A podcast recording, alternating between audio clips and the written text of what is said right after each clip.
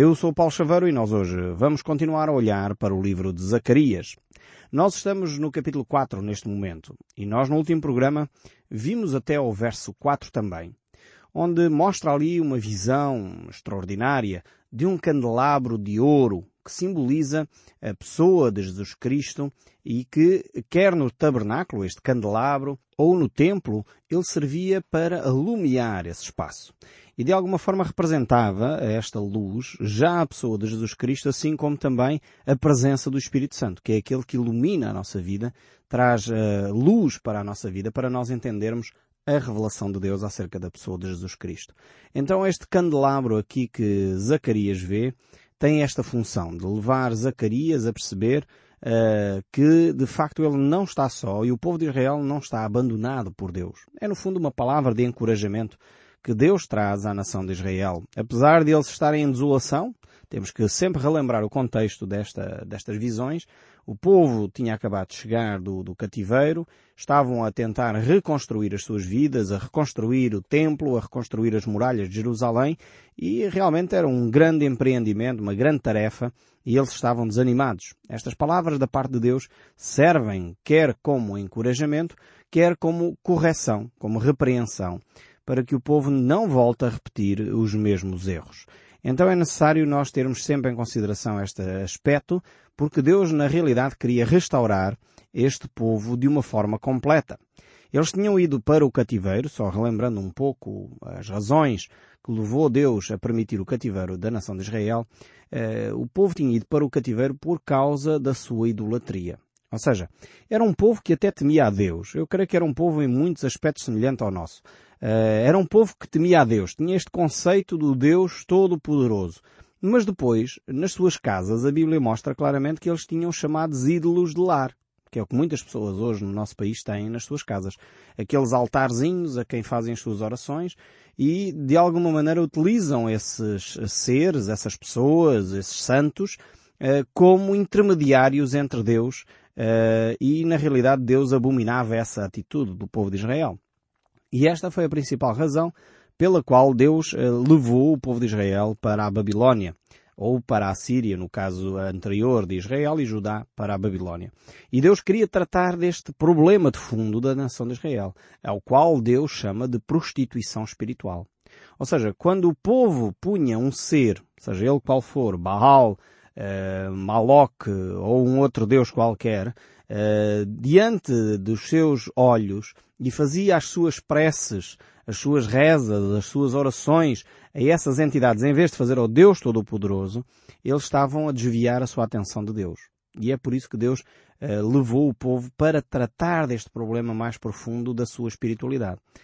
Quando o povo regressa, é necessário de facto trazer esta mensagem de esperança que Deus não os abandonou apesar do seu pecado apesar de eles terem cometido coisas que são contrárias à vontade de Deus, apesar de eles terem tido uma relação com Deus onde constantemente misturaram a idolatria, eles na realidade precisavam de ser restaurados. E foi isso que Deus fez aqui através de Zacarias. Estamos a lembrar que Zacarias e Ageu dois grandes profetas, apesar de estarem dentro dos livros dos profetas menores, eles eram, no entanto, grandes profetas, porque estavam a conduzir o povo numa grande reforma espiritual. E Zacarias aqui traz então estas visões da parte de Deus, e Deus uh, usa então estas testemunhas para realmente levar o povo a perceber a misericórdia de Deus, a perceber o amor de Deus para com eles, para que eles não ficassem efetivamente confundidos. Eh, por vezes nós eh, somos um pouco como este povo de Israel. Eh, não percebemos muito bem a graça de Deus, a misericórdia de Deus, e não percebemos também como é que estes dois conceitos se relacionam com a santidade. Como é que Deus quer que nós vivamos a nossa vida. E na realidade, Deus então permite muitas vezes situações na nossa vida para purificar a cada um de nós. E Ele usa uma expressão interessante nas Escrituras para demonstrar o que Deus quer fazer na nossa vida. Ele usa a imagem do ouro e da prata, que são provados no fogo, para poderem ficar mais purificados. melhor, com melhor qualidade. E na realidade as dificuldades, podemos dizer assim, que o ouro e a prata passam, eh, são no sentido de os tornarem mais puros, eh, de os tornarem com maior qualidade. Então talvez você possa encarar as suas dificuldades do dia a dia, dos seus relacionamentos, das dificuldades profissionais, das dificuldades financeiras, como uma oportunidade de Deus para melhorar o seu caráter, para levar você a ser mais puro, mais, com maior qualidade, um ser com mais caráter do que aquilo que tem sido até aqui. Deus muitas vezes permite estas circunstâncias para efetivamente nos eh, restaurar e nos trazer a uma nova realidade.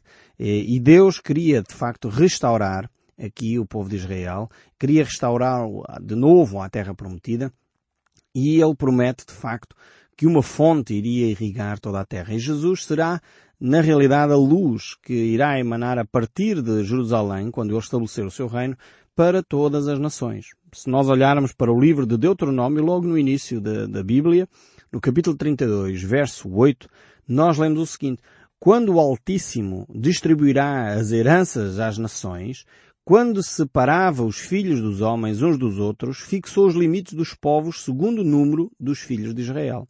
Aqui um, um texto que muitas vezes passa uh, nas entrelinhas sem nós repararmos, mas vemos aqui que Deus uh, condicionou uh, o número das nações no Velho Testamento, antes da Nova Aliança, condicionou o número dos povos ao limite do número dos filhos de Israel. E porquê isto? Qual a razão pela qual Deus limitou os outros povos a se desenvolverem, ligando isso à nação de Israel? Porque Deus queria que a nação de Israel fosse luz para as nações.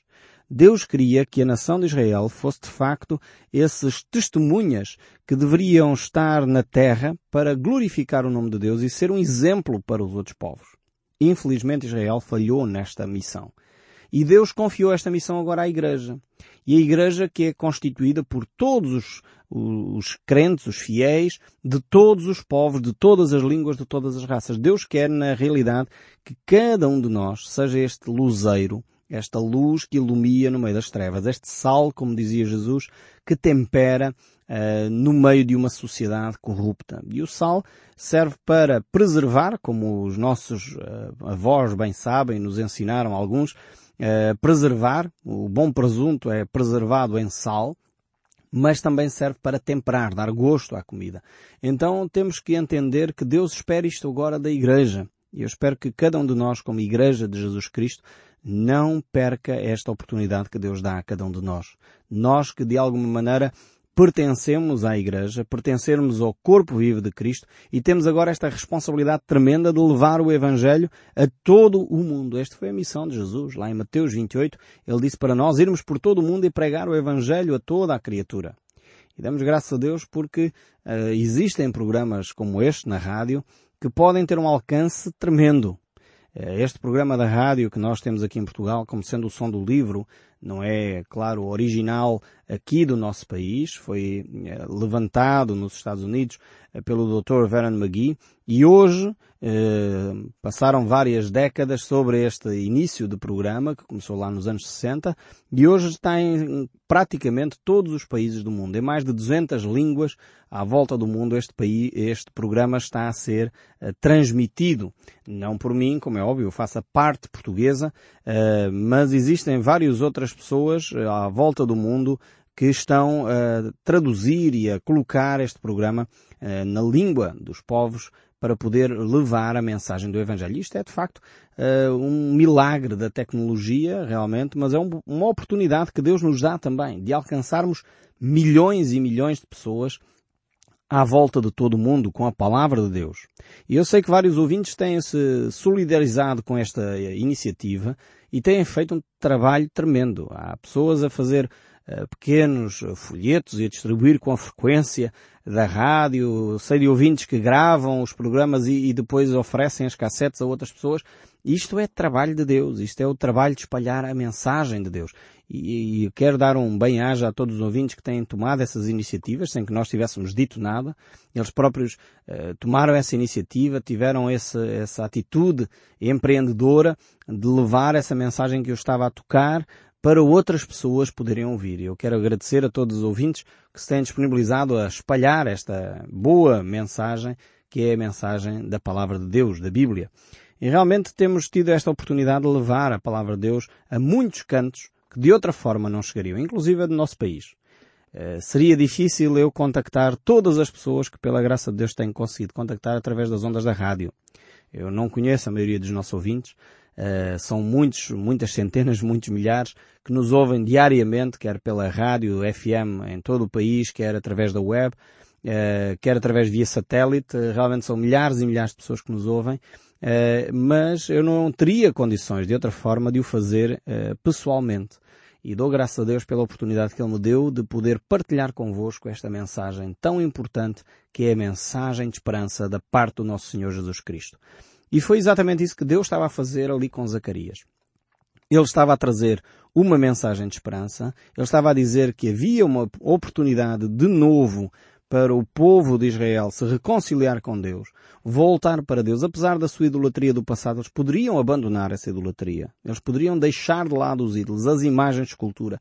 Eles poderiam deixar de lado uh, essas atitudes de dobrar os seus joelhos e pedir a outro ser que não a Deus. E era isso que estava a mexer, podemos dizer assim, usando esta expressão humana, a mexer com o coração de Deus. Deus estava triste porque o povo estava a pedir a um outro ser e não a ele próprio quando na realidade Deus tinha dado o privilégio ao povo de Israel de se dirigir a Ele uh, na primeira pessoa. E, e infelizmente nós cristãos temos tomado a mesma atitude.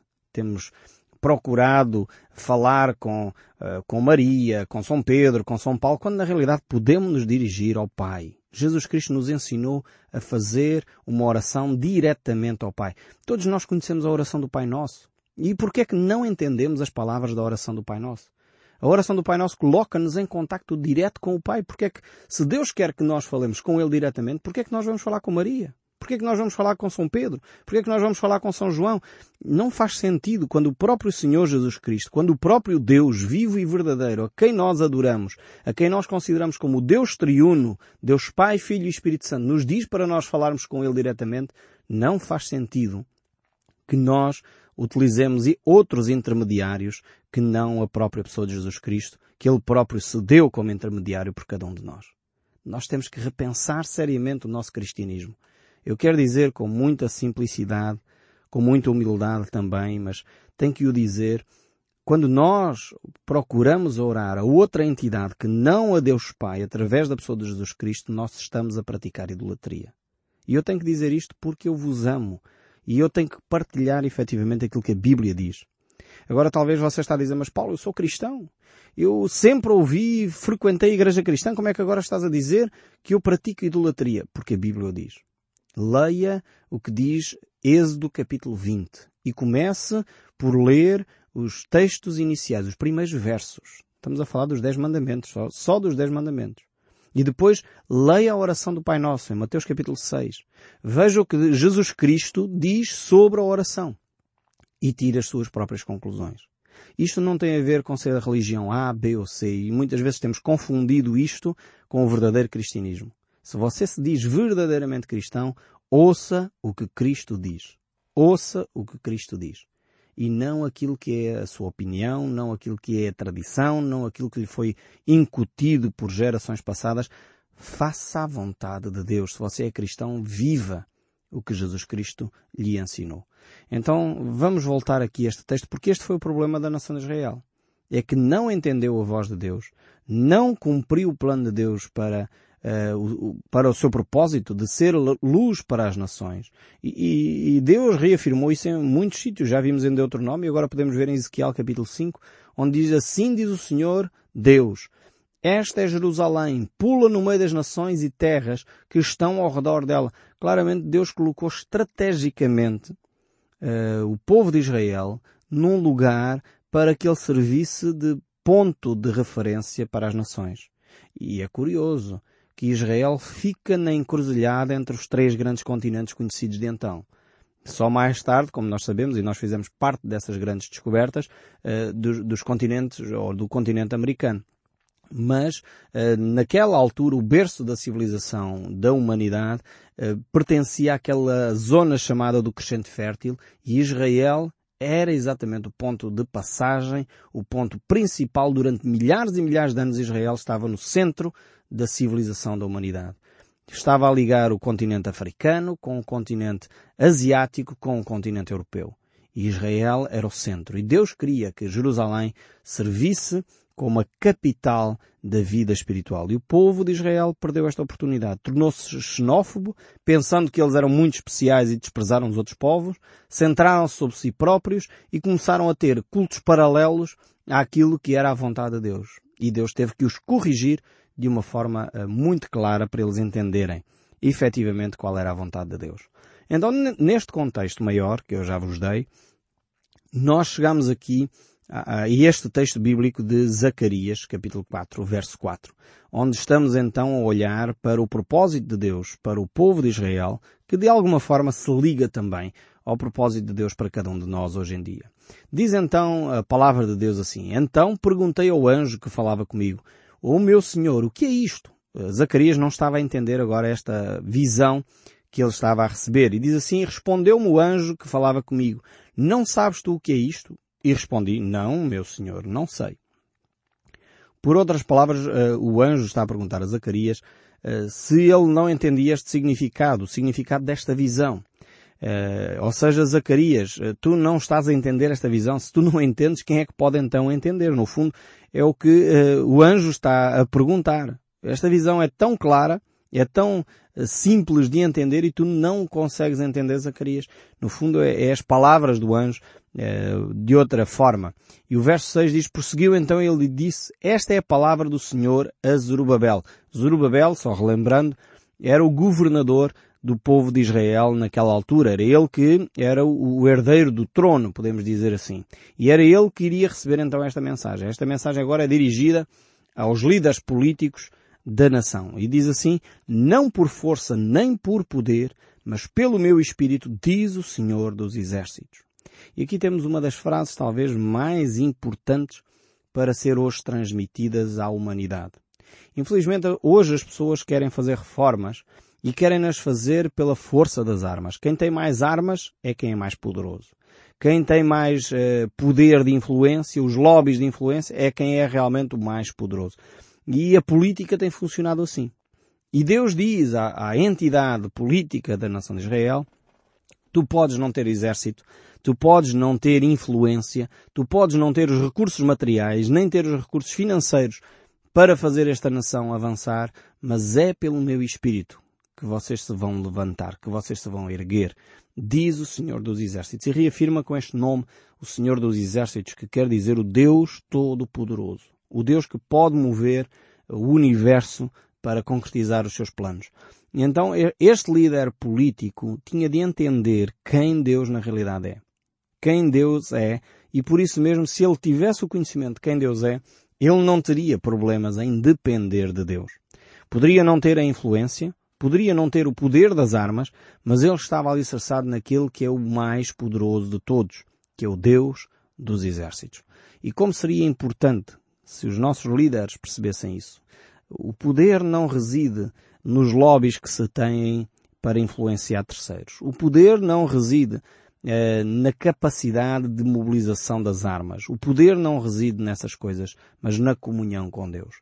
E como seria importante também não só os líderes políticos, como também, infelizmente, muitos líderes religiosos. E eu creio que se nós olharmos com cautela para a história da humanidade, vamos perceber que sempre que a religião namoriscou com a política e a política procurou tirar dividendos da religião, sempre conduziram a guerras. Olhemos com atenção as cruzadas. Não é mais do que um cruzamento entre a religião e a política. É um namoriscar entre os dois poderes conduz inevitavelmente a guerras e a derramamento de sangue. Se olharmos inclusive para a reforma do século XVI, só conduziu a grandes uh, problemas e, e grandes guerras porque efetivamente o poder político se quis associar às reformas espirituais que estavam a ocorrer. E quando isso se mistura, levanta-se as questões de poder eh, económico também por detrás, porque o problema muitas vezes é que os, os, reis não queriam pagar impostos, ou não queriam fazer assim, ou não queriam fazer assado, E por isso, por terem essas ligações altamente perigosas, conduziram efetivamente à destruição e à morte de milhares de pessoas. Por isso Deus aqui dirige-se a Zorobabel, este líder eh, político, para ele entender que o seu poder está na relação com Deus. Não pela força, não pelo poder, mas pelo meu espírito, diz o Senhor dos Exércitos.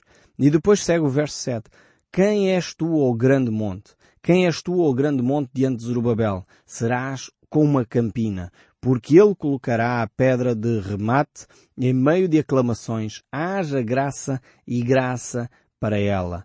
Novamente me veio a palavra do Senhor dizendo, nas mãos de Zerubabel lançaram os fundamentos desta casa, elas mesmas acabarão, para que saibas que o Senhor dos Exércitos é quem me enviou a vós outros. Vemos aqui esta promessa, de facto, de que Zerubabel iria concluir este processo, mesmo não tendo os recursos, talvez mesmo não tendo o poder ou a influência, mas ele iria concluir aquilo que era a obra de Deus, que Deus lhe tinha dado.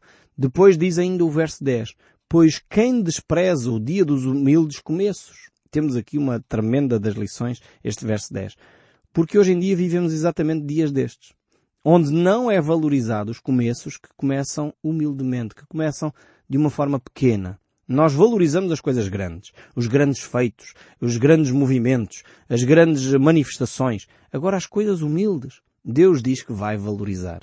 Talvez alguns de nós podemos desprezar ou podemos não levar em conta as pequenas coisas, mas Deus leva em conta os pequenos começos.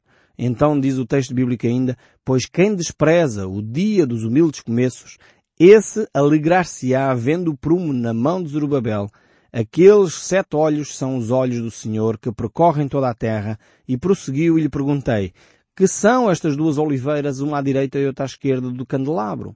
Tornando-se a falar, lhe perguntei que são estes dois raminhos de oliveira que estão juntos dos dois tubos de ouro, que vertem de si azeite dourado. E ele me respondeu, não sabes o que é isto? E eu lhe disse, não, meu senhor.